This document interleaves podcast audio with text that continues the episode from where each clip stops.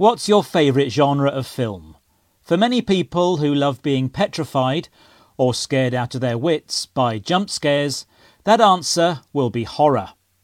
Whether it's splatter films, wastelands in the apocalypse, monsters like demons, zombies, vampires, werewolves, or phantoms, there's something to suit everyone's taste. But just why do people enjoy watching these terrifying films? First off, being scared can give us a rush of adrenaline. The heart starts pumping, making these films exhilarating. But the fact you're actually at home, safe on the sofa, makes the experience of being frightened all the more enjoyable, because what's happening to the characters on the screen is far removed from your experience of being in your living room eating popcorn. It feels more thrilling.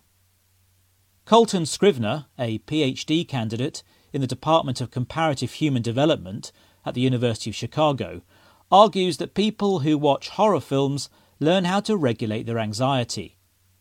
A study that he co authored found that horror fans exhibited greater resilience during the early stages on the COVID 19 pandemic than those who didn't. Also, some horror fans think they could survive the events on screen. That gives those viewers a sense of superiority. We often mock the typical tropes of horror films.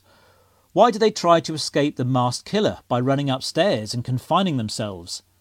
The characters often make terrible decisions that lead to their deaths, decisions we as viewers believe we wouldn't make. So, whether it's to help people regulate their anxiety, be thrilled by getting scared, or to feel superior mocking the decisions of the characters, there are many reasons people love watching horror films. And if they really scare you, maybe it's best to watch them with the lights on.